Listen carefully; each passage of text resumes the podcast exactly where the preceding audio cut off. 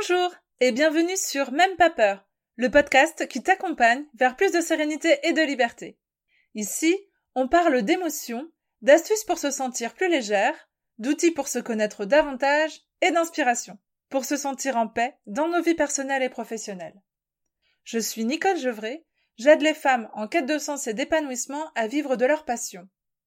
À travers ce podcast, je distille des petites graines hebdomadaires de sérénité et de liberté qui, j'espère, t'aideront à faire des pas supplémentaires vers la vie que tu souhaites.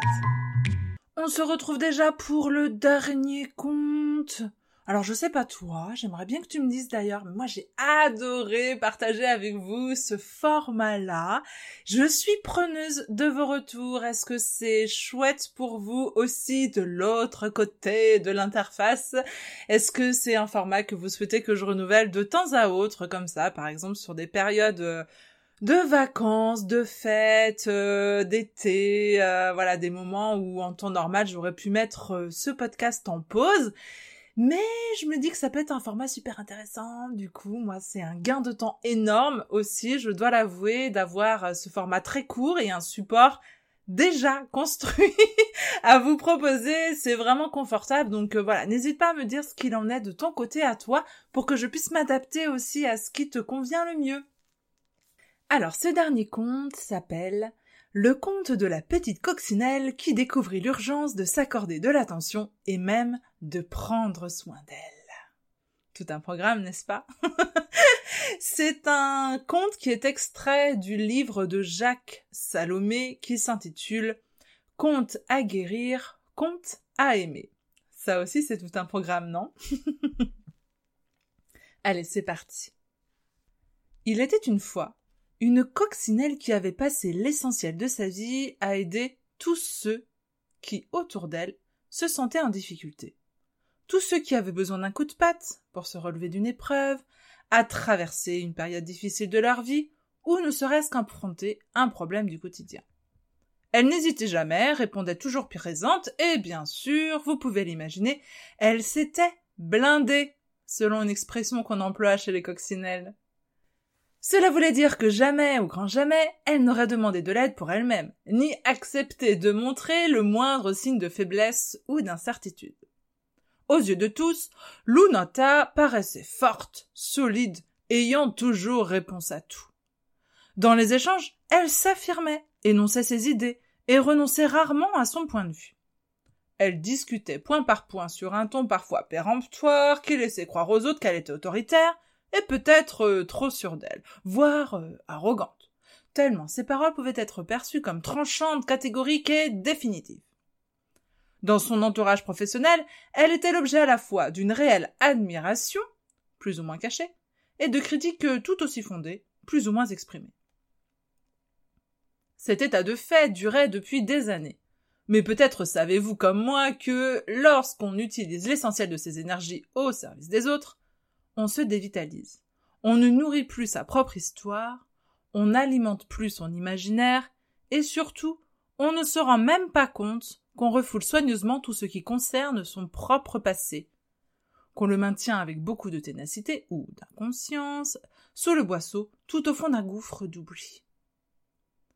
Lunata, sans même le savoir, utilisait beaucoup, beaucoup d'énergie pour maintenir une pression quasi permanente sur les souffrances de son enfance, comme pour éviter qu'elles ne remontent à la surface. Sans se rendre compte qu'elles étaient toujours présentes en elle et parfois réactivées par certains événements de sa vie actuelle. Ce que je dis là, cette petite coccinelle passa bien sûr longtemps à le nier. Elle affirmait Moi, euh, j'ai eu une enfance normale, euh, comme tout le monde. Je ne vois pas de quoi j'aurais souffert en étant petite. Je m'en suis bien sortie. Hein. J'ai été très tôt indépendante. Je n'avais besoin de personne. D'accord, mon père n'était pas trop présent. Hein. Son travail semblait très souvent prioritaire et lui prenait beaucoup de temps, mais moi, je ne demandais rien. D'accord, mes parents ont divorcé quand j'avais dix ans, mais c'est de l'histoire ancienne. D'accord, nous avons déménagé plusieurs fois et je perdais euh, bah, chaque fois mes amis, mais de toute façon, je n'ai jamais eu beaucoup d'amis très proches. Bon, d'accord, je suis tombée malade. Enfin, j'étais un peu faible des poumons. Hein. On m'a envoyé euh, préventorium pendant la moitié d'une année et j'étais séparée de mes parents. Mais il faut bien commencer un jour à se retrouver seul. Et puis de toute façon, je n'aime pas parler de moi, et surtout je n'aime pas qu'on parle sur moi. Je suis très sensible et même euh, chatouilleuse hein, sur ce point.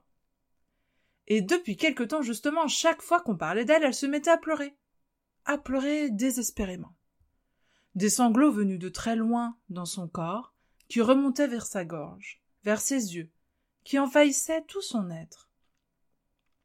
Elle pleurait, pleurait sans pouvoir nommer son désespoir, ni relier ses pleurs à une quelconque cause précise. Il y avait chaque fois un élément déclencheur, un mot, une question qu'on lui posait, une remarque entendue, qui n'était pas nécessairement désagréable, mais qui agissait comme un détonateur et la faisait pleurer, pleurer. Elle osa s'avouer à elle-même d'abord, puis à son papa qui en fut tout ému. J'ai peur de faire une dépression, de me perdre, de ne plus savoir qui je suis. J'ai besoin de me faire aider. Oui, ce jour-là, pour la première fois de son existence, Lunata trouva le courage de demander de l'aide. Quand je résume ainsi la situation en quelques mots tout simples, cette décision peut paraître banale et évidente. Mais pouvez-vous entendre la dose de courage et aussi d'humilité nécessaire pour reconnaître qu'on a besoin d'être aidé quand on sent, au profond de soi, qu'on n'arrive plus à affronter le quotidien dès le matin? Quand se lever, se nourrir, aller au travail, dormir, devint une vraie corvée? Quand les gestes les plus ordinaires demandent un effort inouï, quand on commence une tâche qu'on ne peut pas terminer, quand l'appartement se remplit d'objets inutiles que l'on n'arrive pas à jeter à la poubelle, quand tout se fige autour de soi, comme un brillard froid et épais qui ne se dissipe pas. Oui, il en faut du courage pour accepter d'appeler au secours en sentant qu'on ne peut pas sortir tout seul de la tristesse qui nous habite, qu'on n'arrive plus à apaiser les tempêtes émotionnelles qui nous agitent, qu'on ne peut diminuer la fatigue qui nous assaille ou réduire l'inquiétude diffuse qui nous trotte dans le ventre à tout moment de la journée et surtout de la nuit. Quand notre corps double de volume et qu'on sent tous ces kilos ne sont pas à nous, qu'ils sont là comme des étrangers, des envahisseurs qui dévorent notre vie. En écrivant ce petit conte, j'espère que ceux qui me liront entendront combien je suis ému à la pensée que cette petite coccinelle a su enfin trouver les mots pour appeler, demander et reconnaître qu'il n'y a pas d'âge pour commencer à prendre soin de soi, pour se donner du temps et un espace afin de pouvoir se dire en toute liberté devant quelqu'un dont c'est le métier d'écouter. Pour être enfin entendu et accepter de clarifier, de nettoyer, de mettre un peu d'ordre dans son histoire passée et présente, pour ne pas rester pris dans les situations inachevées de l'enfance. Et cela dans un seul but, pouvoir mieux accueillir le bon, le doux le joyeux, qui sont toujours présents dans notre existence, s'ils ne sont pas étouffés par le retour toxique, intempestif et envahissant du passé. Merci beaucoup pour ton écoute de ce conte qui me, peut-être tu l'as senti, a, a fait monter l'émotion encore une fois chez moi. à chaque fois je lis de toute façon. J'espère que tu pourras à ton tour, toi aussi, le partager autour de toi si tu entends, si tu sens, si tu imagines que d'autres personnes pourraient euh, entendre ce message pour la première fois, différemment peut-être, le faire sien, pourquoi pas. Voilà, je t'invite à ton tour à aller euh, disperser ces petites graines de sérénité et de liberté de ce travail sur notre émotion et sur notre état intérieur. Et je te souhaite une très belle fin d'été et te dis à la semaine prochaine pour retrouver un format plus standard. à très bientôt. Merci d'avoir été là et d'avoir écouté jusqu'au bout. Si cet épisode t'a plu et que tu as envie de laisser plein d'étoiles sur iTunes sous ton appli et même un commentaire, vraiment, ne te gêne pas. Ça aidera les petites graines de sérénité et de liberté de ce podcast à se propager et je te remercie pour ça. Tu peux retrouver tous les épisodes sur www.nicolejevray.fr, rubrique coaching et podcast et t'inscrire à la newsletter. C'est le meilleur moyen d'être sûr de suivre les épisodes et donc de récolter chaque semaine un peu plus d'inspiration bien-être. On se retrouve mardi prochain pour un nouvel épisode de Même pas peur. En attendant, prends bien soin de toi.